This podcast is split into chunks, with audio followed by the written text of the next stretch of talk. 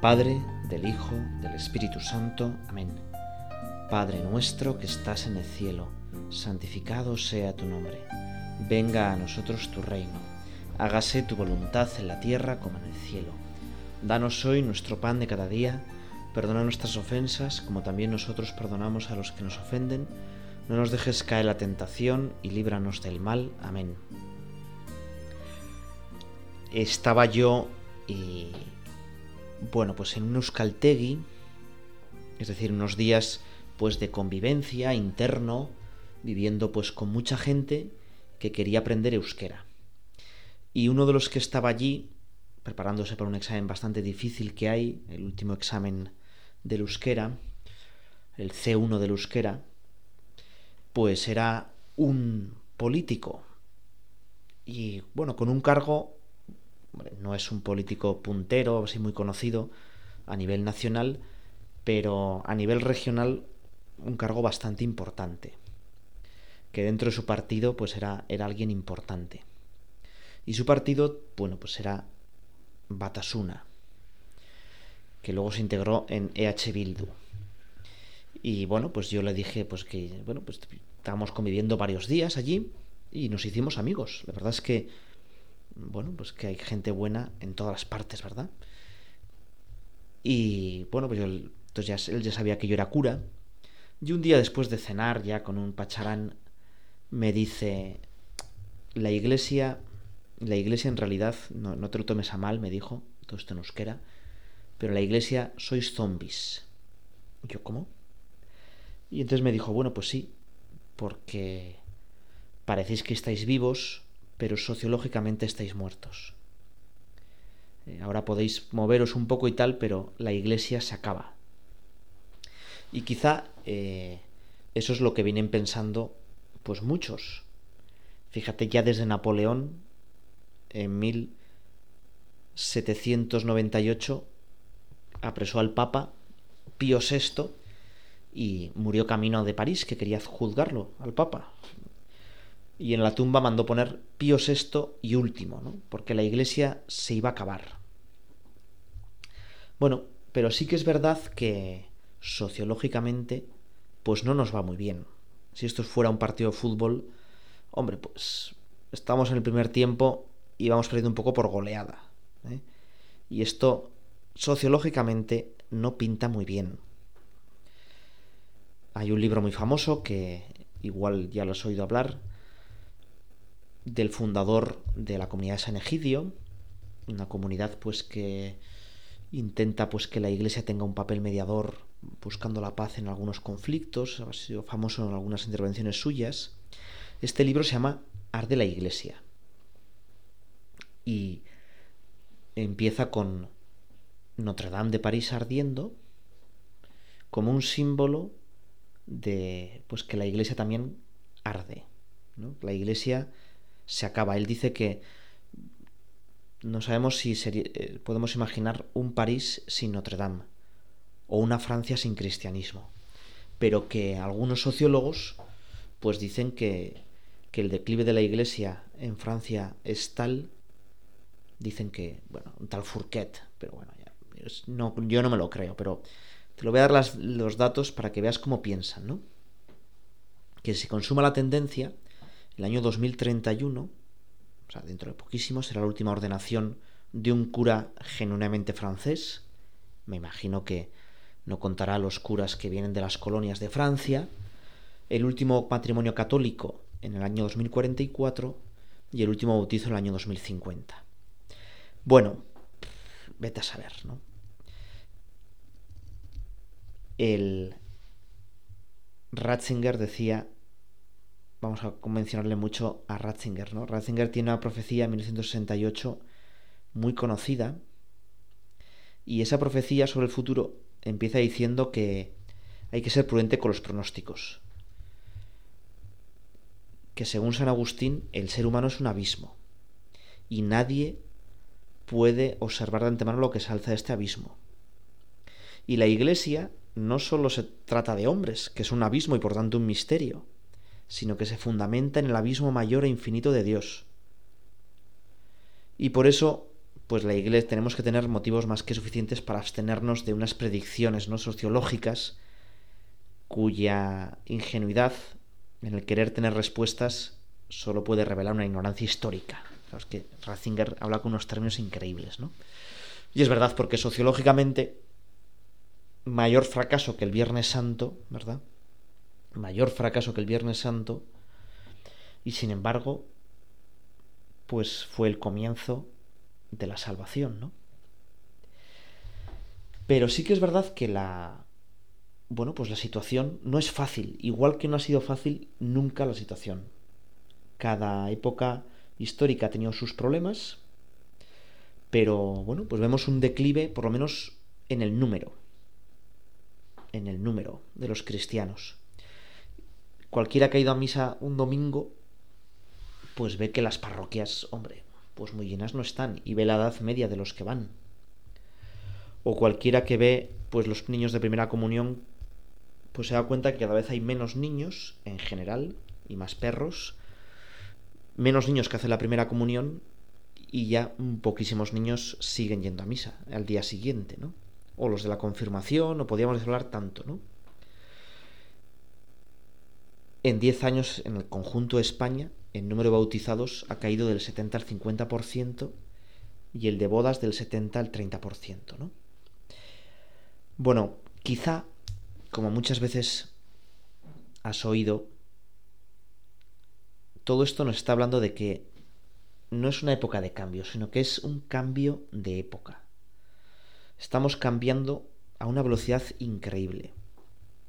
De una cultura sólida, con unas ideologías muchas veces enfrentadas a la iglesia, a una cultura líquida, que se llama posmodernidad, a un estado en el que se sospecha de la verdad, en el que lo mejor es, bueno, pues sospechar un poco de la razón, dejarnos guiar por el sentimiento.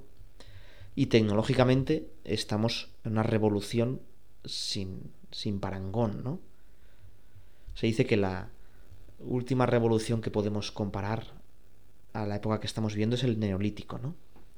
En el neolítico, pues se inventa la cerámica, y al tener cerámica, bueno, pues se pueden hacer muchas más cosas, se puede recoger la leche de los animales, hacer yogures, fermentar la cerveza, ¿no?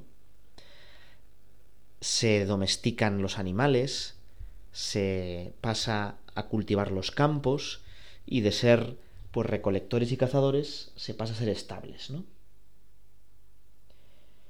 Y esto provoca un cambio pues también en las creencias. Qué duda cabe. Bueno, pues algo parecido, pero mucho más rápido pasa ahora. Tecnológicamente vamos a un ritmo increíble. Un pequeño dato. Hace 50 años se hizo una predicción de que la capacidad de almacenamiento de datos cada año se duplicaría que en el mismo espacio. Es decir, con el mismo pendrive, ese pendrive cada año sería tendría el doble de capacidad. Eso se ha venido cumpliendo desde hace 50 años. O sea, 2 elevado a 50. Es un número increíblemente grande. La capacidad que tenemos ahora, por ejemplo, de almacenar datos y de procesarlos comparado con hace 50 años. Bueno, y ante esto, pues tenemos como tres opciones. Tres opciones. La primera sería eh, no cambiar absolutamente nada. O si queréis, aferrarnos a lo que se ha hecho siempre. Hacer guetos donde no entre la modernidad. Y esto me recuerda a los protestantes, los evangélicos, que también hacia los años 70 vieron pues que muchísima gente se apartaba de la fe, que la sociedad pues ya era poscristiana, y entonces deciden hacer un barrio en Copenhague que se llamó Cristianía. Es decir, los familias protestantes practicantes y creyentes de verdad vivirían juntos y entonces sus hijos, se casarían entre ellos y harían un ambiente en el que los niños pues pudieran ser educados cristianamente y que pues en ese barrio pues la mayoría social siguiera siendo cristiana. Revivir un poco la cristiandad. Y pues le llamaron cristianía. Bueno, pues 50 años después se ha demostrado que ese barrio, ese proyecto fue un desastre. Porque la siguiente generación a los padres pues muy practicantes y muy religiosos precisamente porque estaban como apartados del resto de la sociedad tenía unas ganas de conocer el resto de la sociedad de ver muy bien a los demás que hizo que casi todos perdieran la fe y el barrio de Cristianía hoy en día es uno de los que tiene más tasas de drogadicción y de alcoholismo y delincuencia, ¿no? Bueno, quizá en algunos momentos de la historia esta pues pudo ser una, una posibilidad, ¿no? San Benito, ante el colapso del imperio romano, se retira a los monasterios, crea monasterios que conservan la cultura. Pero esos monasterios siempre estaban abiertos a evangelizar. Y de hecho son los que evangelizan a los bárbaros. En esos monasterios los jefes bárbaros meten a sus hijos de pequeñitos para que les enseñe a leer y a escribir. Los monasterios benedictinos se ponen en sitios no donde hay mayoría de católicos, sino precisamente en la punta de lanza de la evangelización, en territorios paganos. Y son los benedictinos los que evangelizan a los germanos y luego a los eslavos. Así que, bueno, pues la opción de no hacer nada o de rechazar todo lo moderno, todo lo que nos viene, sin más por el hecho de que es nuevo, pues obviamente no es una opción. Y sin embargo, vamos a pedirle al Señor pues que no perdamos lo importante, no perdamos nuestra tradición, que no todo lo nuevo por ser novedoso es bueno.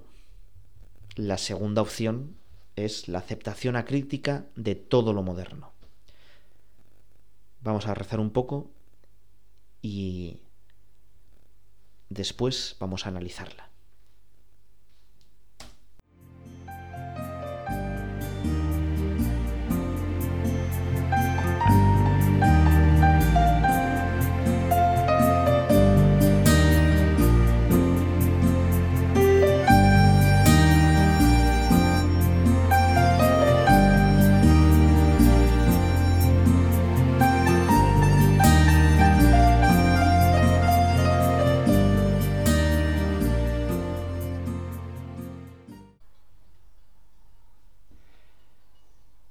Seguir rezando contigo, Señor. Y decíamos que la primera opción ante este tiempo, este cambio de época, más que época de cambios, era apartarse del mundo. La segunda opción es, bueno, pues, aculturarse totalmente. Rendirse a la modernidad, una aceptación acrítica.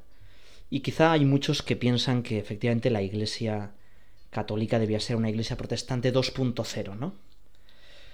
No sé si te viene a la memoria, hay un, en la guerra del Peloponeso, entre Esparta y Atenas, se enfrentaban dos grandes potencias. Esparta era invencible en tierra y basaba su gran dominio en la falange que cubría uno a otro, le cubría con el escudo y atacaban con las lanzas y por tierra eran invencibles. Y en cambio, los tirremes de, Atenas vencían por el mar. Y en la batalla de Pilos, a los espartanos se les ocurrió que tenían que cambiar de estrategia y atacar ellos por mar para sorprender a los griegos. La derrota fue impresionante, ¿no? Y más recientemente, en un partido de fútbol, el Real Madrid un grandísimo entrenador, pues decidió que su centrocampista, su organizador de juego, ponerlo como falso delantero al estilo de Messi. Y así colocó a Modric en la punta del ataque. Nunca lo habían ensayado, nunca lo habían hecho. Bueno, y fue un desastre. El Madrid perdió 0-4, ¿no? Pues algo parecido nos puede pasar a nosotros, ¿no? Nos puede pasar a nosotros. Nosotros Algunos quieren que la Iglesia sea una especie de ONG, una especie de bueno, grupo de presión, una organización que cambie el mundo sobre todo y que pues en el fondo sea la máxima impulsora de la, Agenda 2030, ¿no? Pues no, la Iglesia tiene otros fines, la Iglesia tiene que meter gente al cielo, ¿verdad? Quizá a alguno le vendría bien acordarse del adagio de la sentencia de Ignacio Loyola, ¿no? En tiempos de cambios no hacer mudanza. Por tanto, ni un cambio total, ¿no?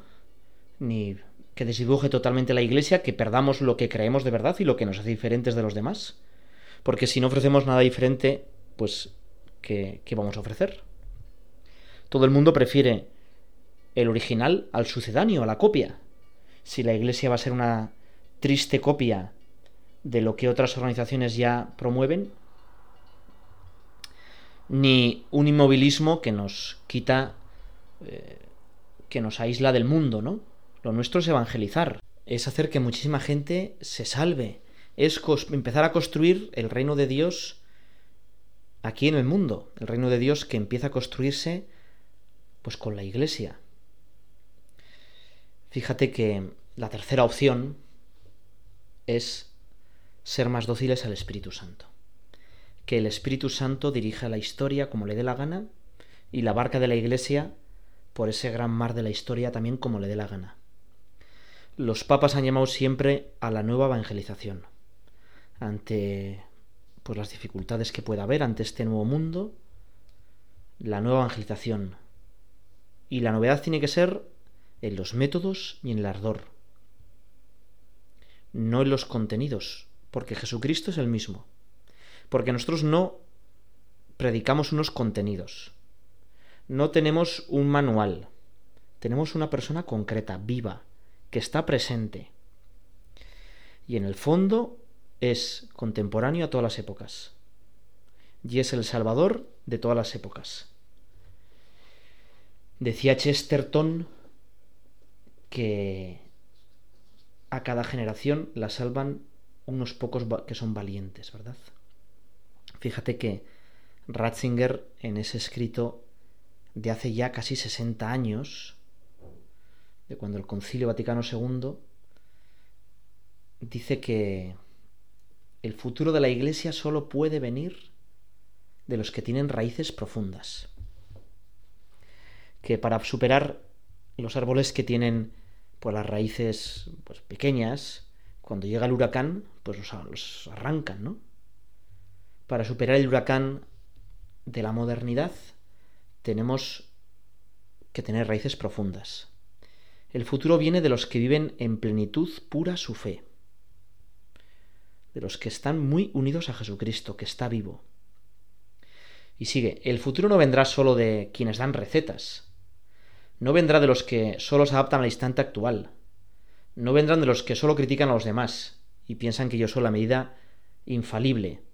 No vendrá de los que eligen el camino más cómodo, de quienes invitan la pasión de la fe y declaran falso y superado, tiraría y legalismo todo lo que es exigente para el ser humano, lo que causa dolor y lo obliga a renunciar a sí mismo. Fíjate que todo lo que es la cruz de Cristo hoy tiende a ocultarse, ¿verdad? Y por eso pues habla tanto, sí, de, de la Pascua, del resucitado, pero qué poquito de la cruz, de la mortificación, de la lucha espiritual, del pecado, del pecado, del pecado original que está en todas las partes, ¿verdad? Y él dice, digámoslo de forma positiva, el futuro de la Iglesia también en esta ocasión, como siempre, quedará marcado de nuevo con el sello de los santos.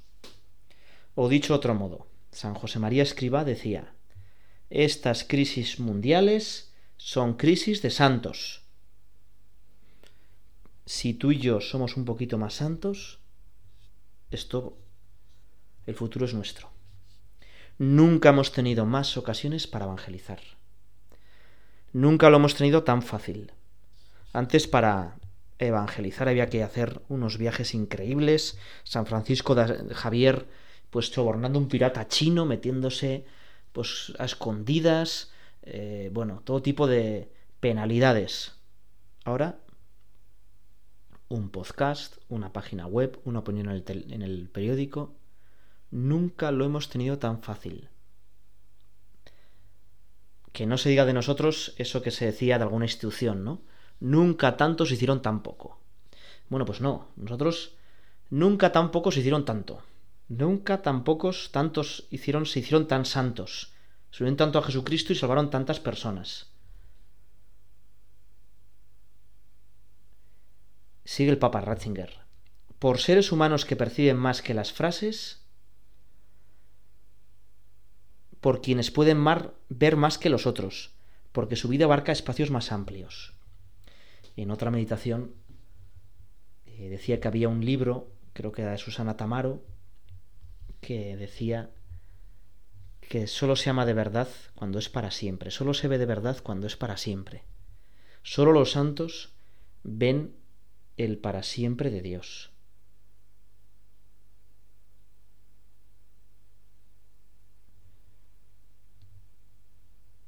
Y fíjate que sigue el Papa. La generosidad que libera a las personas se alcanza solo la paciencia de las pequeñas renuncias cotidianas a uno mismo. O sea, el futuro de la Iglesia, ¿cómo va a ser? Bueno, pues vaya usted a saber. Lo que sí que tenemos, sabemos que hay que hacer. Generosidad, pequeñas renuncias cotidianas. En esta pasión cotidiana, y solo en ella se abre el ser humano poco a poco al absoluto. ¿Eh? Y el, Papa Ratzinger parafrasea a El Principito, ¿no? Saint-Exupéry. Si es verdad que solo se ve bien con el corazón, qué ciego estamos todos. Quizá el gran olvidado de la filosofía no es tanto el corazón, bueno, sí, el corazón, la persona, el amar de verdad, el amar para siempre. Hoy apenas podemos percibir a Dios. Se debe a que nos resulta muy fácil evitarnos a nosotros mismos y huir de la profundidad de nuestra existencia, anestesiados por cualquier comodidad. Nuestra sociedad lo que quiere es anestesiarnos, que íbamos muy rápido, que seamos como esos hámsters que dan vueltas y vueltas y vueltas y vueltas y no saben a dónde van, pero que no nos paremos a pensar. Porque cuando nos paramos a pensar y empezamos a ver con el corazón, entonces descubrimos a Dios. Entonces descubrimos a Dios. Y dice, las grandes palabras de quienes profetizan una iglesia sin Dios y sin fe son palabras vanas. No necesitamos una iglesia que celebre el culto de la acción en oraciones políticas es completamente superflua y desaparecerá por sí misma. Permanecerá la Iglesia de Jesucristo, la Iglesia que cree en el Dios que se ha hecho ser humano y que nos promete la vida más allá de la muerte. Al final va a quedar las grandes preguntas. ¿Qué hay después de la muerte? Y ante eso no hay respuesta científica que, que, pueda resolverlo, ¿no? Si el sacerdote es solo un funcionario social, pues puede ser reemplazado por psicoterapeutas y otros especialistas. Pero seguirá siendo necesario el sacerdote que hable en nombre de Dios, que en nombre de Dios se pone a disposición de los demás y que se entrega a ellos. Y fíjate que ya eh, este párrafo es el que sale en numerosas eh, publicaciones, el que resume un poco todo esto que te estoy leyendo. Dice así demos un paso más. También en esta ocasión, de la crisis de hoy, surgirá mañana una iglesia que habrá perdido mucho. Se hará pequeña. Tendrá que empezar todo desde el principio. Ya no podrá llenar muchos de los edificios construidos en una coyuntura más favorable. Perderá adeptos y con ellos muchos de sus privilegios en la sociedad. Pero se presentará de un modo mucho más intenso que hasta ahora, como la comunidad de la libre voluntad, a la que sólo se puede acceder a través de una decisión.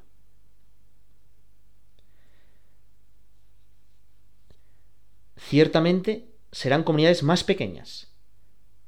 La pastoral será totalmente diferente, pero seguirá siendo indispensable el sacerdote dedicado por entero al ejercicio del ministerio como hasta ahora.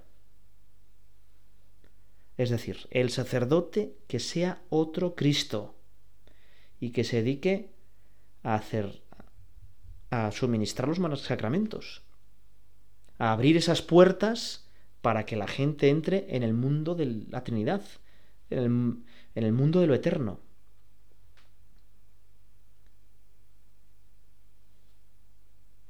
La Iglesia reconocerá de nuevo en la fe y en la oración su verdadero centro y experimentará nuevamente los sacramentos como celebración y no como un problema de estructura litúrgica, no todos los rollos de que a ver cómo vamos a hacer eh, una, una asamblea festiva, ¿no? No, no, no, no, es que los sacramentos es la puerta hacia el cielo, el memorial de los acontecimientos salvadores.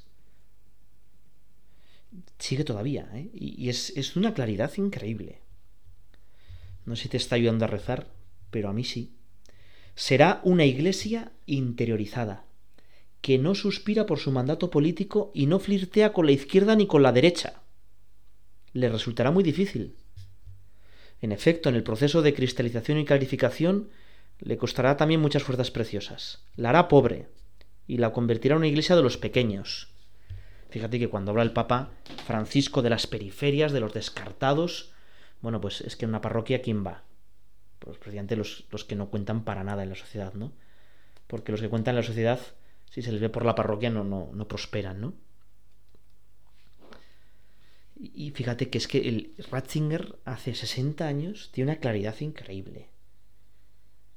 El proceso resultará aún más difícil porque habrá que eliminar tanto la estrechez de mira sectaria, esto decíamos de encerrar nosotros mismos, como la voluntariedad envalentonada. Venga, todo es bueno y vamos a hacer aquí eh, que la Iglesia sea la ONG más eco-guay de la historia. Se puede prever que todo esto requerirá tiempo. El proceso será largo y laborioso, al igual que fue también muy largo el camino que llevó de falsos progresismos en vísperas de la Revolución Francesa,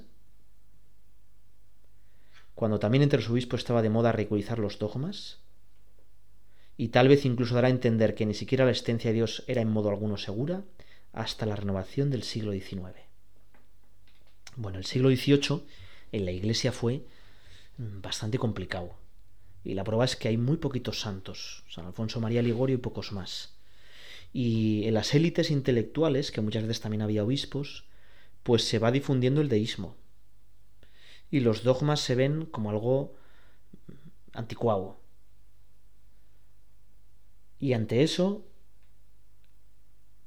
lo que predomina sobre todo en Francia es el jansenismo. Un cristianismo desvirtuado donde todo placer hacía pecaminosa una acción. Si tú al hacer una cosa buena experimentabas placer y algo pecaminoso. Precisamente contra esa deformación del cristianismo, en vez de tomar el camino del corazón de Jesús, de un Jesús que es misericordioso, no un Dios castigador, la iglesia francesa no se enmienda y pues llega la Revolución Francesa, ¿no? Una revolución violenta, anticlerical, precisamente por por no tener enfrente una iglesia verdadera.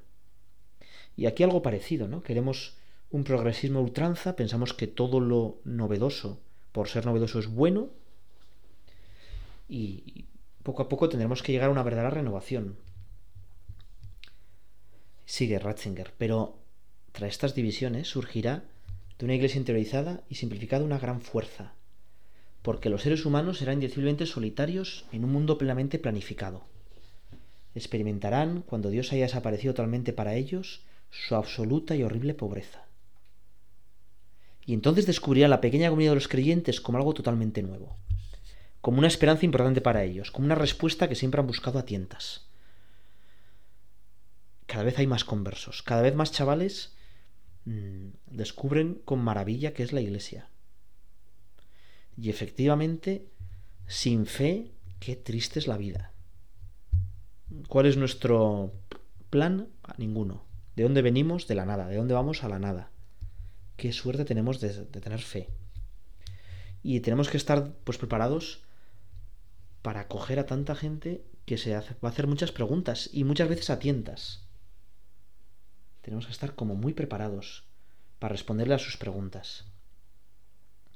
Vamos a acabar, vamos a acabar con un último texto del Papa Ratzinger.